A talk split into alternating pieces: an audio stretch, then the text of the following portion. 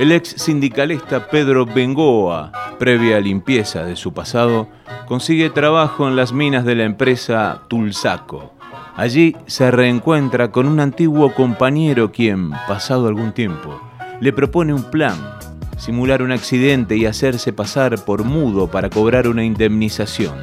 Sin embargo, algo inesperado sucede. Sinopsis de Tiempo de Revancha, película de 1981, escrita y dirigida por Adolfo Aristarain.